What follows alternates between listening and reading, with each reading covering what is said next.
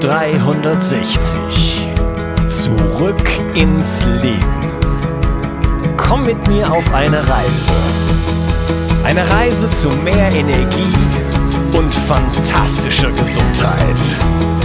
Ich möchte dir das Wissen und den Mut vermitteln, den ich gebraucht hätte, als ich ganz unten war.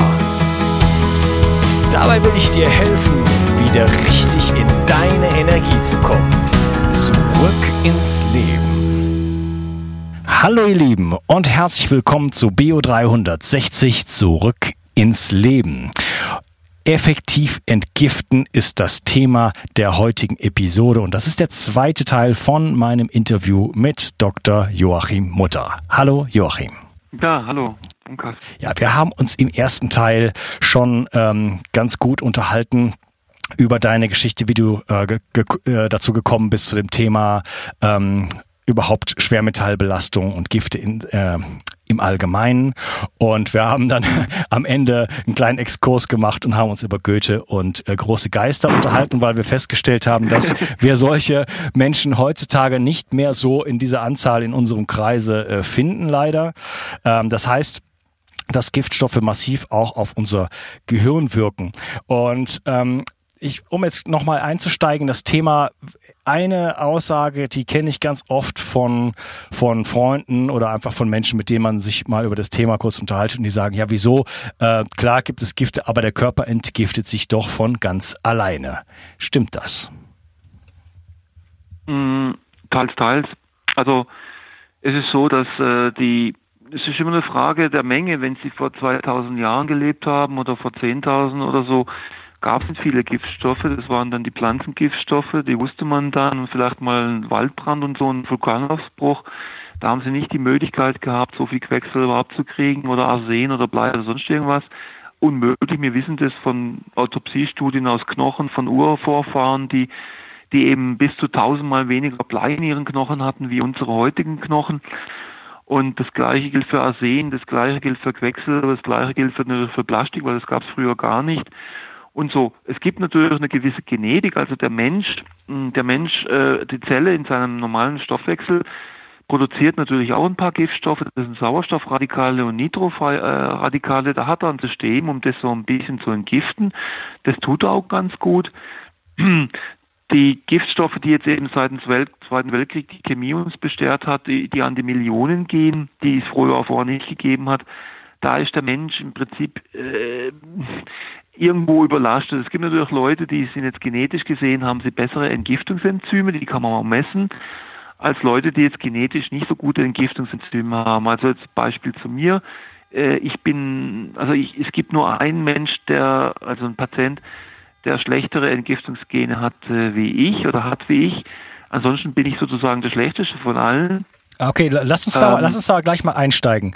Ähm, was, was sind die Voraussetzungen eigentlich, um, äh, um zu wissen, ähm, wie, also um zu entgiften, wie kann ich jetzt äh, an das ganze Thema rangehen? Muss ich, brauche ich ein Labor? Und es gibt ja, äh, und, und äh, du hast es gerade angesprochen, du bist ein sehr schlechter Entgifter, verschiedene ähm, ja, ähm, Dinge im Körper, wie zum Beispiel das äh, Apolepoprotein E oder auch äh, kurz mhm. gesagt ApoE. Davon hat man ähm, das ist äh, sozusagen genbasiert, äh, bestimmte Bausteine, ähm, nämlich das Cystein. Und davon hat man entweder zwei. Und äh, wenn man zwei davon hat, dann werden Schwermetalle gut entgiftet, hat man nur eins, dann weniger. Und hat man gar keins, dann sieht die ganze Sache schon ganz schlecht aus. Und dann gibt es außerdem noch andere Faktoren, wie zum Beispiel bestimmte Enzyme, die ähm, ja Glutathion, das äh, körpereigene Antioxidant und auch ein Entgiftungsmolekül ähm, sozusagen äh, reaktivieren die sogenannten äh, Lipositionen und auch die kann man heutzutage testen, die kann man auch bei Kindern testen. Und ähm, diejenigen, die Kinder, die zum Beispiel ähm, ja diese drei Enzyme nicht haben, wo diese Glutathion-Reaktivierung nicht vernünftig funktioniert, die sind dann auch diejenigen, die äh, dann massive Schäden bekommen, wenn sie zum Beispiel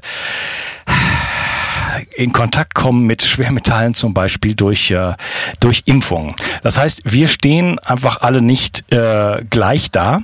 Ja, und die gleichen ähm, Voraussetzungen, also oder, oder Umweltbedingungen und die gleichen Belastungen ähm, wirken sehr, sehr unterschiedlich auf uns. Ähm, vielleicht kannst du das noch an deinem Beispiel und an dem Beispiel, du hast ja sehr viel klinische Erfahrung, da soll noch so mal so ein bisschen äh, ausschmücken.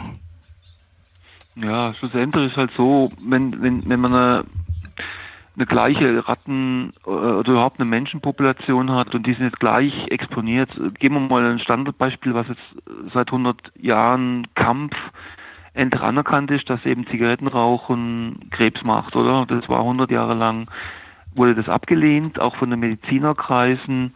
Sogar in JAMA, einer der höchsten Zeitschriften weltweit, wurde 1926 publiziert, dass Raucher länger leben wie Nichtraucher. Ja.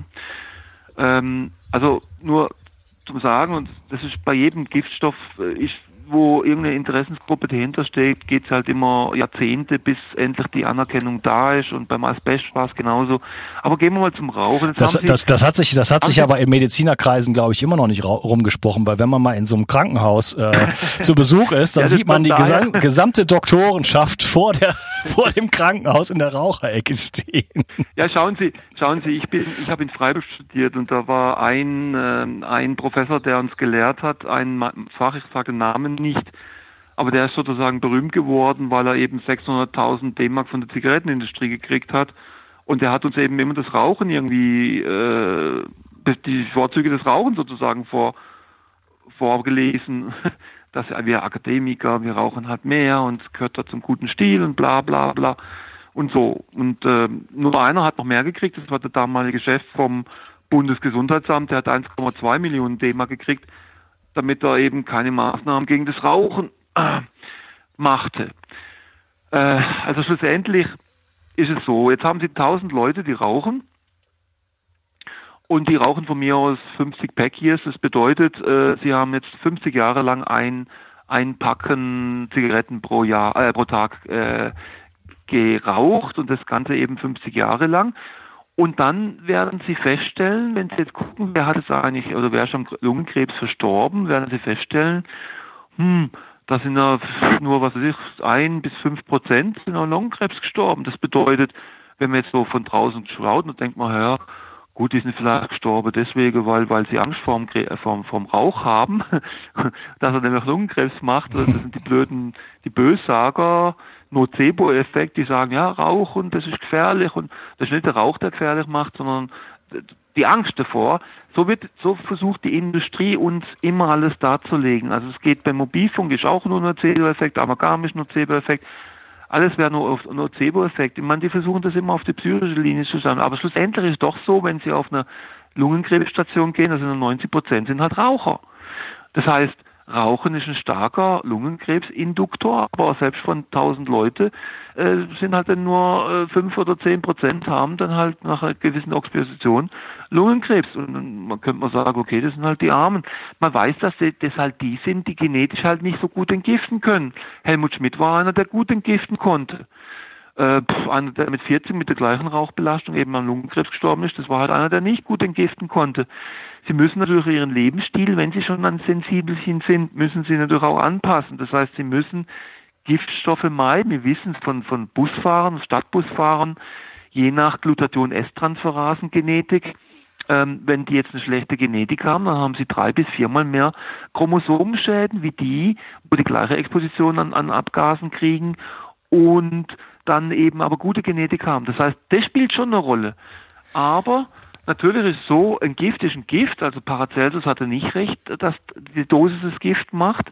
Also Quecksilber hat keine biologische Funktion. Es ist nur schon so beim Selen oder beim Zink oder beim Kupfer, wo sozusagen die Dosis wirklich das Gift macht, weil die haben auch eine Funktion im Körper, aber zu viel ist natürlich auch nicht gut. Aber beim Quecksilber gibt es null Funktion und da ist auch jedes einzelne Atom schon zu viel. Und wenn Sie auch jemand, der stark ist wie eine Eiche, ich sag mal, viele Hunde sind des Bären tot. Also bedeutet, wenn der eine starke Belastung bekommt, dann legt sie auch um. Der kriegt die gleichen Krankheiten wie die Sensibelchen. Es ist nicht so, dass die Supergenetiker äh, äh sozusagen inert sind gegen diese diese Umweltbelastung. Ich habe genug Patienten mit Alzheimer, mit mit Amyotrophe Lateralsklerose, mit Multiple Sklerose, mit, mit MCS, mit Burnout, äh, mit ME, also Myalgie, äh, Enzephalopathie und so weiter. Die haben die beste Genetik und sind trotzdem schadstoffkrank und sind voll, voll belastet. Die, die sind natürlich, die haben mehr Belastung gebraucht. Äh, die haben halt nicht schon mit 18 das Amalgam rausmachen lassen, und, sondern haben es erst mit 50 äh, immer noch drin. Das heißt, die haben viel höhere Belastungen und dann hat es auch die stärkste Eiche gefällt. Das muss man wissen. Man muss auch wissen, dass diese schlechte Genetiker, also die schlechten Entgifter, schlussendlich, dass die im Urwald äh, auch nicht äh, kürzer oder, oder länger gelebt haben wie jetzt die, die guten Entgifter. Das heißt, da gab es im Prinzip ja gar keine großen Belastungsfaktoren, außer mal Rauch oder so. Mhm. Aber mh, mm, das, das bedeutet, man kann, man kann, man hat eine schlechte es ist auch so, viele denken, auch Ärzte, wenn jemand eine schlechte Genetik hat, Entgiftungsgenetik. Also ich messe das gar nicht mehr, weil das kostet immer für den Patienten viel Geld, die ganze Genetik zu testen. Außerdem hat es therapeutisch keine Relevanz. Das hat höchstens gerichtlich eine Relevanz, da kann man es auch testen, kann man auch belegen dann, okay, der ist halt sensibel auf Amalgam oder so. Aber ich messe das gar nicht mehr, weil das therapeutisch gar keine Relevanz hat. Im Gegenteil, wenn ich, wenn jemand schlecht entgiften kann, also genetisch gesehen, und vergiftet ist, also auch weniger Giftdosis braucht, um krank zu werden, im Gegensatz zu dem, der gut entgiften kann und halt eine größere Giftdosis braucht. Aber wenn die zu mir kommen, sind die ja schon krank. Das heißt, die haben ihre Amyotrophe haben ihre MS, haben ihre Depression, haben ihren Herzinfarkt, haben ihren Krebs, haben ihre Rheuma, haben ihre Autoimmunerkrankung, sonstige, haben ihre Knochenosteoporose und so weiter. Ähm, oder sind platt, also können sich nicht mehr bewegen, sie liegen im Bett den ganzen Tag. Ähm, dann muss er die ja therapeutisch ähm, abdecken. Das heißt, wie, wie, du vorher gesagt hast, ich messe im Blut, aber ich mache die Genetik gar nicht mehr, weil einerseits weiß ich, wenn die eine schlechte Entgiftungsgenetik haben, was hat es für eine Konsequenz? Keine, im Gegenteil. Wenn sie schlecht entgiften können, brauchen sie umso mehr Hilfe von außen. Das heißt, sie brauchen umso mehr Krücken. Wenn sie nicht gut sehen können, brauchen sie eine Brille. Niemand kommt auf die und sagt, oh, der kann von Geburt aus nicht gut sehen. Äh, da kann man überhaupt keine Brille geben. Das wäre eine Katastrophe, weil der kann ja nicht sehen. Ja, ich wollte äh, genau in die gleiche Richtung das ist genau Das Argument, das, das wollte ich kurz noch ausführen.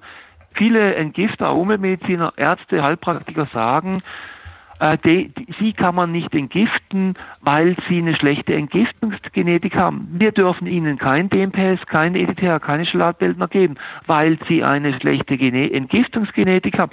Sie sind ein sogenannter schlechter Entgifter. Das ist total falsch. Das Gegenteil ist richtig. Das heißt, weil sie eine schlechte Entgiftung haben, müssen wir ihnen extern helfen und zum Glück haben wir diese Mittel, dass wir sie entgiften können, weil sie es ja selber nicht mehr schaffen.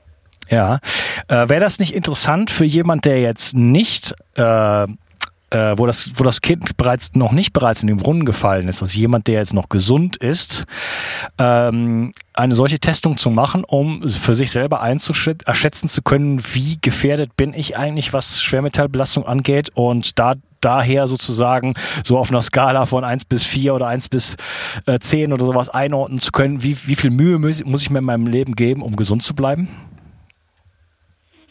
Normalerweise, wenn Sie eine gute Anamnese machen, das heißt, ich höre dem Patienten zu, und zwar ziemlich lang, und stelle auch spezifische Fragen, dann weiß ich schon aufgrund dieser Anamnese, wo der Zug langfährt. Also ich weiß, äh, und die Leute merken es dann auch, ob sie eine gute Entgiftung oder das kann ich Ihnen nach einer Stunde sagen. Da brauche ich keinen Test, wo 2.000, 3.000 Euro kostet.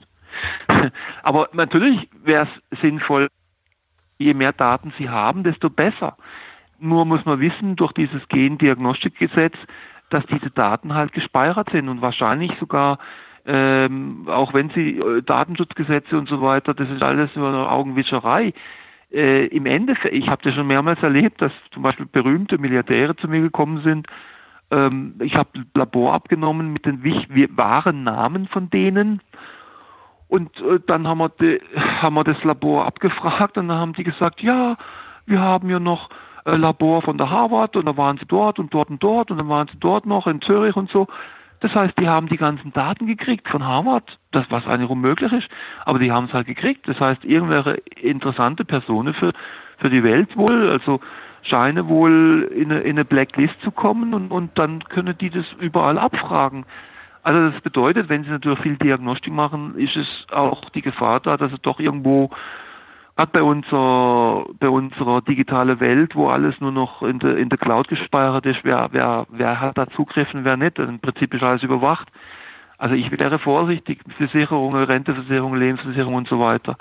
Also, aber andererseits, jetzt, wenn wir mal ganz brav sind, dann wäre es natürlich schon gut, so viel wie möglich Daten zu haben und zu wissen, okay, also für mich ist es nicht gut zu rauchen, ganz einfach. Oder ja. für mich ist nicht gut Amalgam, aber es ist eigentlich für niemanden gut. Also auch für einen guten Entgifter ist Rauchen nicht gut. Und Amalgam sollte man eh nicht drin haben. Und wenn man es drin hat, auch wenn man guter Entgifter ist, sollte man es raustun. Ähm, genauso, wenn Sie rauchen, sollte Sie, auch wenn Sie guter Entgifter sind, sollten Sie es halt irgendwann mal abgewöhnen. Und ähm, ähm, klar, natürlich ist es gut, wenn Sie es wissen, aber ähm, präventiv zu sehen, gibt es noch ganz andere Marker, die meiner Meinung nach noch wichtiger sind. Das sind so Vitalstoffparameter, Lebensmarker, die so in meinen Büchern auch beschrieben sind. Die messe ich in der Regel standardmäßig auch. Äh, das sind unter anderem Stoffwechselparameter, wie zum Beispiel das mit die Methylmalonsäure oder das Homocystein.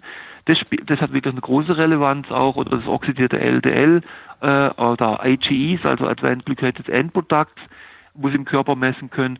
Das hat echt eine Relevanz und dann indirekte Giftstests, wie zum Beispiel Porphyrinprofile, Morin, auch interessant. Ähm, das das würde ich machen. Ähm, wenn man die Leute auch fragt, was die familiäre Situation betrifft, Sie haben vor das ApoE angesprochen oder äh, schon auch ein Marker, wenn Leute eben das Cystein nicht haben, kriegen sie 16 Mal häufiger Alzheimer. Aber das wissen die dann auch schon, weil die sagen, ja, meine Mutter und meine Oma und so weiter, die hat auch schon Alzheimer gehabt. Das heißt, da, da wissen sie von der Familiengeschichte her schon, dass eine genetische Belastung da ist und dann können sie natürlich, solange der Mensch noch kein Alzheimer hat, dementsprechend reagieren und sagen, okay, der kann sein Gehirn nicht gut entgiften, weil sein ApoE 4 eben hat er und nicht ApoE 2. Und jetzt müssen wir den halt von extern vielleicht präventiv auch schon entgiften und bloß einmal gar mit Schutzmaßnahmen und tote Zähne und Titan und so weiter alles rausholen, Entzündungsherde Nikos rausholen und immer wieder mal einmal pro Jahr wenigstens entgiften zwischendurch, auch wenn er noch fit ist. Ist natürlich klar, so wie du sagst, die, die Königin der Medizin ist die Prävention. Das sagen schon die alten Chinesen. Das ist einfach so.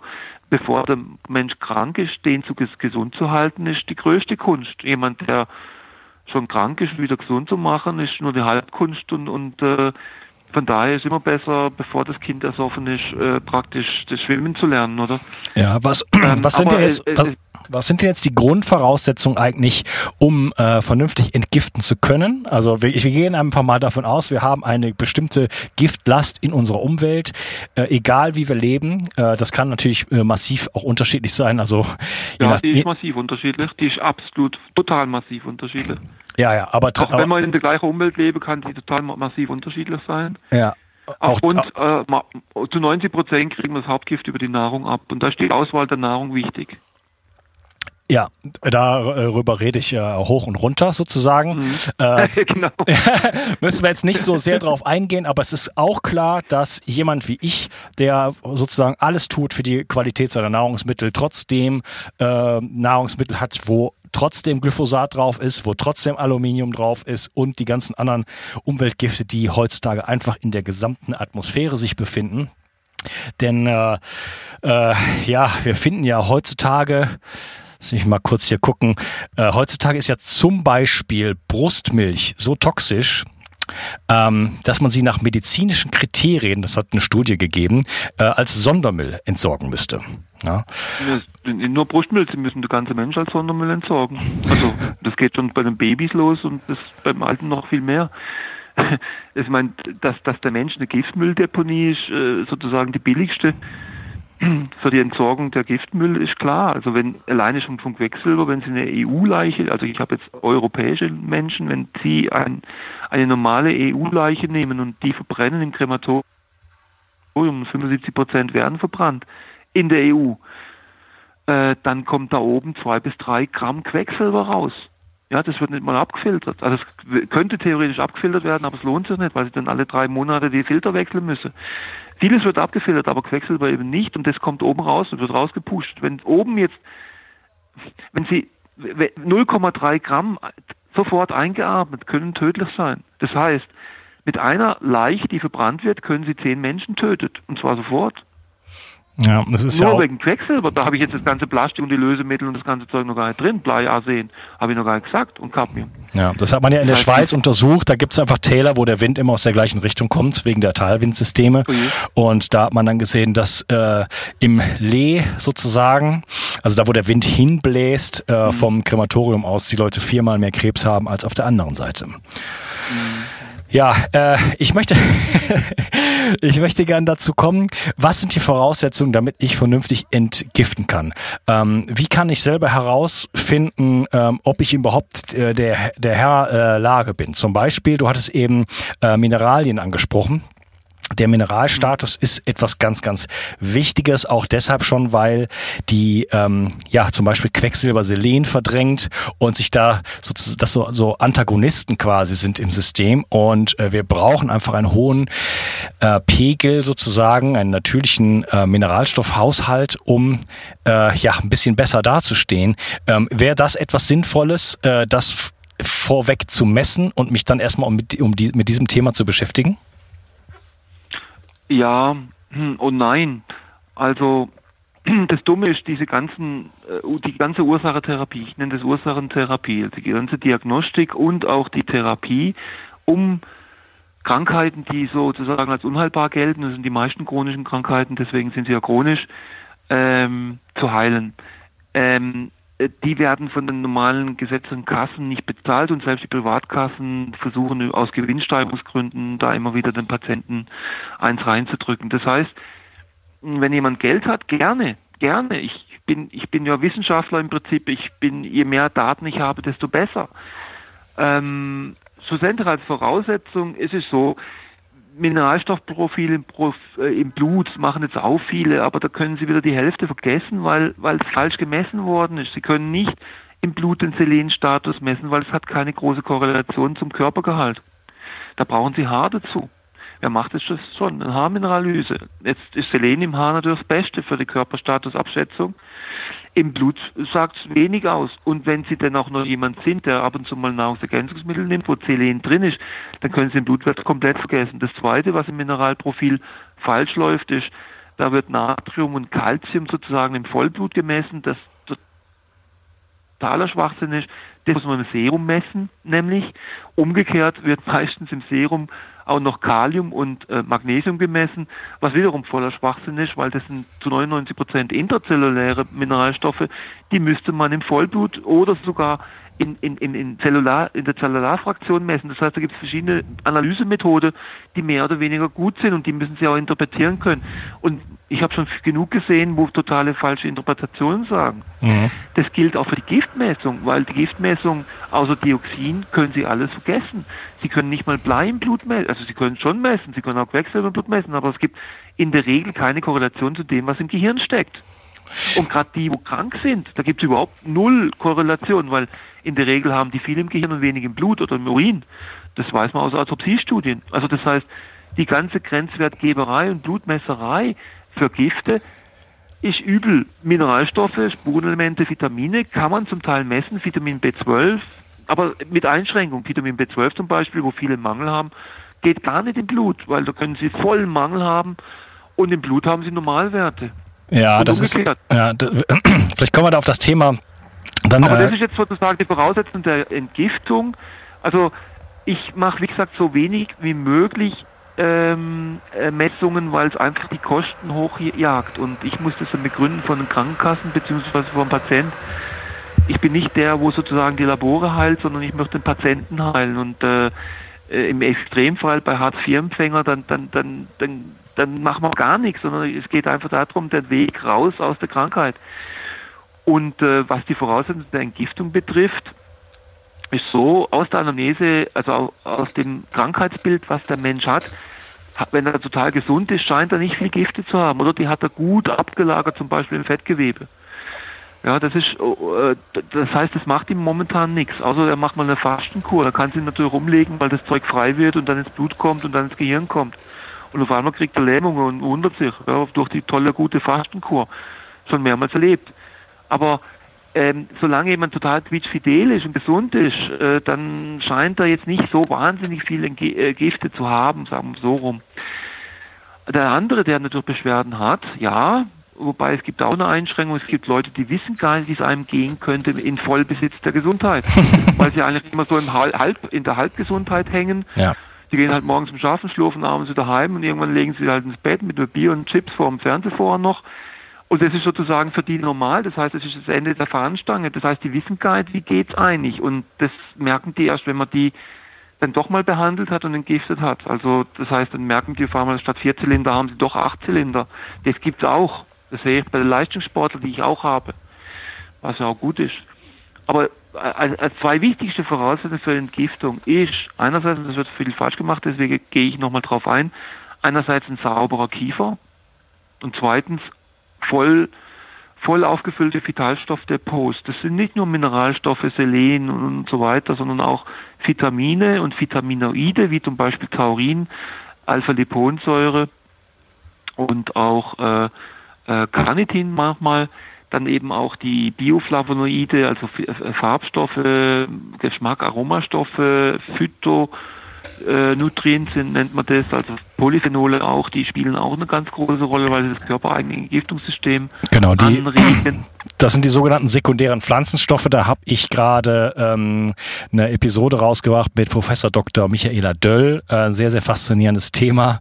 So kleiner mhm. Hinweis. Mhm dass es da bei mir natürlich schon einiges an Informationen gibt äh, zu dem genau, Thema. Dann da gehe ich gar, gar mal drauf ein. Also auf jeden Fall, die Vitalstoffe müssen total gut sein. Das heißt, in erster Stelle spielen da aber nicht Nahrungsergänzungsmittel eine Rolle, weil die meisten sind verseucht oder schlecht, sondern das, das erste ist die Nahrung. Das muss halt regionale, äh, am besten Demeter-Nahrung sein oder Wildsammlung, also viele Wildkräuter, viel Rohkost natürlich, viele Pflanzenstoffe natürlich, die eben wild oder in Bio- oder Thermokultur erwachsen sind.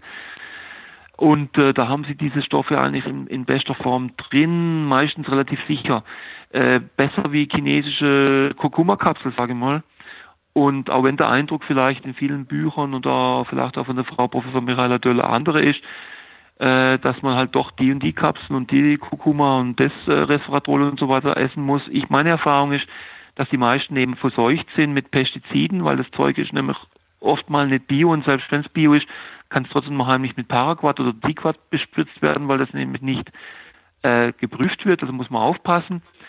Bin ich auch selber schon in viele verschiedenen Fettnäpfchen reingedappt. Also ich bin mehr der, der so wenig wie möglich aufschreibt, aber doch das Notwendigste, weil es kommt eben, wenn die Entgiftung dann kommt und der Kiefer frei ist, das heißt, tote Zähne müssen draußen sein, alle Metalle müssen draußen sein, äh, chronische Entzündungsherde im Leerkieferknochen, wo kein Zahn mehr drin ist, meistens Weisheitszahngebiete, wenn die da sind, müssen entfernt sein oder sollten entfernt sein.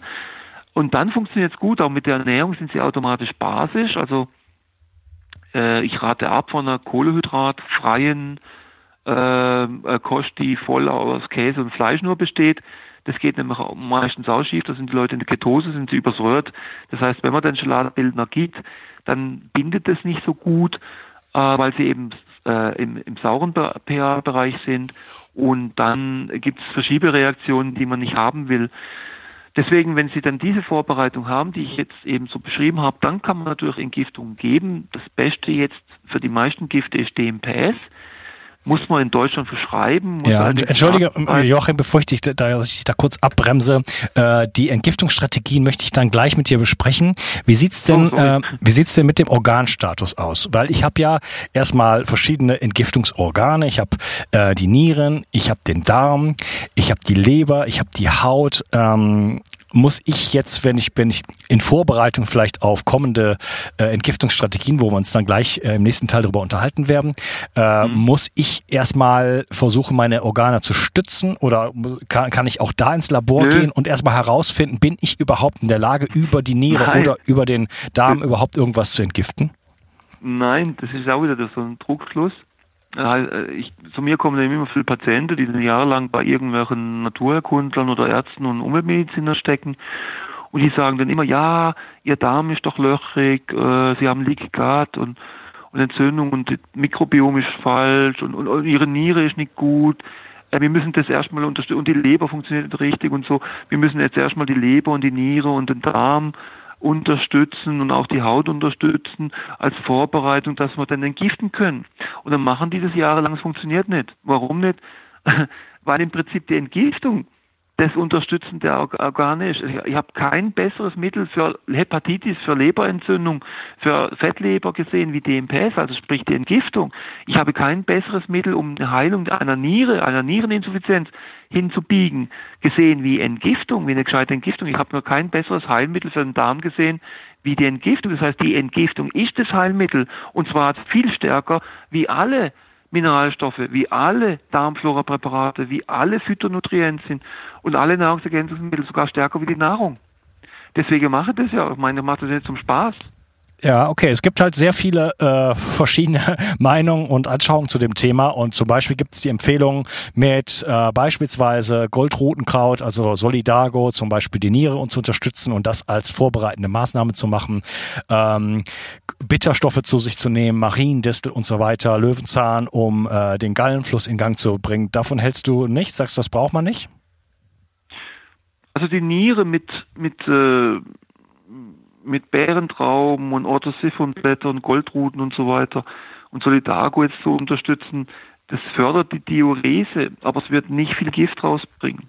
Das heißt, die, die meisten Nierenversagen, die es gibt, sind Giftstoffbelastungen der Niere, inklusive der, die HI-Belastung beim Diabetiker. Ja. Diabetiker-Nierenversagen ist ein häufiges Nierenversagen, aber eben die, es sind im Prinzip immer Giftstoffe, Cadmium in der Niere, und so weiter, werden sie mit Pflanzenstoffen wenig rauskriegen. Da gibt es nicht viel, was sie, was sie da rausholen. Also der richtige, die richtigen Wunder kommen erst wirklich, wenn sie dazu kommen, dass sie wirklich diese Entgiftungsmittel bekommen.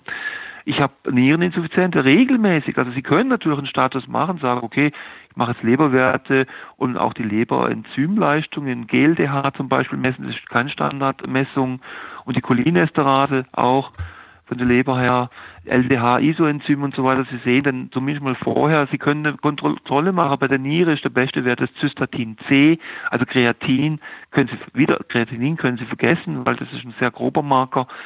Zystatin C muss gemessen werden. Das sage ich alles in meinen Büchern auch. Und dann sehen Sie aber regelmäßig, wenn Sie 10 oder 20 DMPS oder DMSA und so weiter drin haben, dann ist die Niere, die vorher vielleicht im mittelgradig Niereninsuffizienz war, die ist vor allem geheilt, die ist weg die ist, die ist gut, die wird immer besser mit jeder Entgiftung. Und alles, was sie vorher gemacht haben, hat das nicht hingebogen. Beim Herz genauso. Aber das Herz, wenn Sie so eine Herzinsuffizienz haben, wie das, da können Sie das Pro-BNP zum Beispiel messen, Brain-Derived Neurotropic äh, Peptid, das wird im Herzvorhof gebildet, ist ein Marker für eine Herzschwäche. Je höher, desto schlimmer. Da sehen Sie, wenn Sie das gut machen, das, das geht runter. Das ist eigentlich ein Wunder, weil, weil eigentlich schulmedizinisch geht es gar nicht. Leaky Gut, gut, da haben wir einen Marker, der ist Sonolin, äh, kann man gut messen im Blut am besten.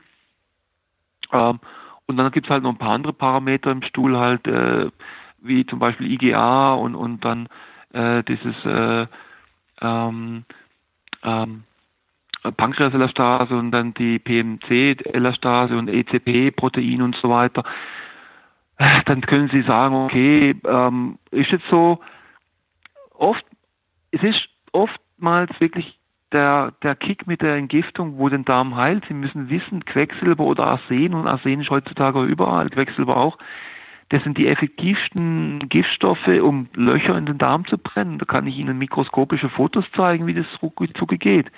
Da, da ist Gluten oder, oder Casein, ist ein Witz dagegen. Aber umgekehrt ist so, nein, wirklich, umgekehrt ist es so, dass wenn Sie mal Quecksilber oder Arsen belastet sind und Sie dann eben die, die Tight Junctions zwischen den Kolonozyten und die Darmzellen sozusagen aufgelöst sind, und das macht es nämlich sehr gut, dann werden sie nicht mehr in der Lage sein, Casein oder Sojaprotein oder Gluten zu vertragen. Das heißt, dann ist es umgekehrt der Fall. Sie, und, und das kann natürlich den Entzündungsprozess dann an, ah, wieder anschaufeln, weil sie dann die unverdauten Gluten Glutenproteine abkriegen, Gliadinprotein, verschiedene Gliadine, dann eben die Caseine, Caseomorphin sogar, die kommen unverdaut sozusagen durch die offenen Löcher in, ins Blut rein, da gibt es eine riesen Reaktion in vier verschiedenen Ebenen. Das kann sogar ins Gehirn reinkommen. Das ist sozusagen ein Circulus virtuosus. Es ist natürlich klar, dass sie wenn Sie schon Löcher im Darm haben, das Zeug meiden. Aber ich glaube, das hast du schon in mehrere, ähm, hast du mehr Vorträge darüber gehört. Aber tatsächlich ist es so, um den Darm wirklich gut zu heilen, die Niere gut zu heilen, die Leber verdammt sehr schnell zu heilen, ist DMPS, also ein schwefelhaltiges Ausleitungsmittel, wirklich manchmal der Königsweg. Ich habe Patienten, die Leberwerte über 1000, 2000 haben, richtig akute Hepatitis. Die sind mit ein, zwei Spritzen DMPS nach einer Woche Normalwerte. Das schaffen sie mit nichts anderem, nicht mal mit, mit äh, Legalon-Infusionen. Das wäre Mariendistel, Notfallmedikament als Infusion bei, bei, bei, bei Knollenblätterpilzvergiftung, oder? Äh, das sind, das sind starke Leberheilmittel, auch Alpha-Liponsäure noch dazu mhm. was ja auch diese Entgiftung macht. Natürlich ist es immer gut, Bitterstoffe zu essen, deswegen Wildkräuter, da haben sie ein Potpourri an, an Bitterstoffen. Löwenzahn, das ist sozusagen Standard äh, an sechs, sieben, neun, acht Monate pro Jahr, jeden Tag im Salatteller. Da brauche ich keinen Tee und keine Tropfen dazu. Ich bin kein Freund für Kapseln und, und Tropfen. Ich sage den Leuten lieber frisch das Zeug. Ja, äh, das heißt, ähm, überfahre, also besteht nicht die Gefahr, dass ich meine Entgiftungsorgane überfahre, wenn ich jetzt äh, ja massiv mit DMPS ans Werk gehe und äh, entgifte und dass das sozusagen, dass dann da zu Organversagen und solchen Dingen kommen kann? Naja, wenn die zwei anderen Voraussetzungen, die ich schon gesagt habe, nicht gemacht wurden, das heißt, wurde nicht vorher aufgefüllt, Mineralstoffe, Selen ist ein Beispiel, Zink ist ein Beispiel, Chrom, Mangan, Molybden, äh, Vitamine, B-Vitaminkomplex und auch Selen. Selen ist ja nicht nur ein Antagonist, sondern es entgiftet ja aktiv Quecksilber. Deswegen kriegen Sie ja, wenn Sie Quecksilberbelastung automatisch einen relativen Selenmangel, was wiederum dann dazu führt, dass die Schilddrüse nicht mehr äh, funktioniert und die auch ja empfindet darauf Quecksilber ist. Ja. Selen schützt sozusagen die Schilddrüse, das kriegen, kriegen immer mehr Leute Hashimoto oder weil sie schlussendlich im Selenmangel drinstecken, der wiederum durch den Quecksilber ausgelöst ist und das wiederum macht Suboxidradikale ohne Ende und da ist die Schilddrüse sehr empfindlich dafür, unter anderem.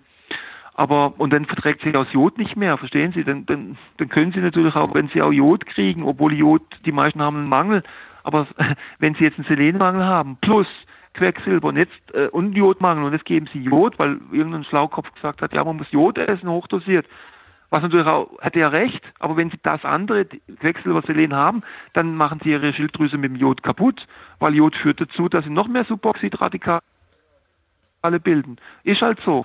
Das heißt, Jod kann gut sein, aber wenn, wenn dann die Hausaufgaben gemacht sind, genauso die Entgiftung. Wenn der Kiefer nicht gemacht ist, der Mensch hat noch Amalgam drin, blöder, übersäuert und er kriegt eine DMP-Spritze, ja, dann können Sie Nierenversagen auslösen aber nicht, weil das Organ überlastet ist, sondern weil DMPS so viel ähm, Quecksilber aus den Körperdepots freisetzt und das in der Niere anflutet und durch die Übersäuerung und die Vitalstoffmängel und weil im Kiefer eben auch noch Quecksilber drin steckt, äh, flutet so viel in der Niere an, das wird dann wieder freigesetzt vom DMPS-Komplex und in dem Moment ist es toxisch und da gibt es Tubulusnekrosen in der Niere und das zersägt die Niere mit einem akuten Nierenversagen.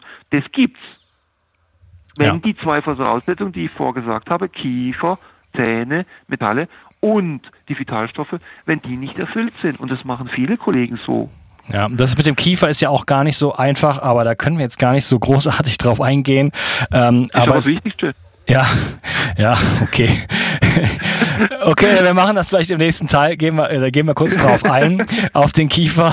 Können es auch nicht auslassen auf der anderen Seite. Aber ich gucke auf die Uhr und ich sehe, ich muss mindestens die, mindestens die Hälfte meiner Themen und Fragen schon mal über Bord werfen. Äh, ich würde sagen. Nein, mach jetzt mal.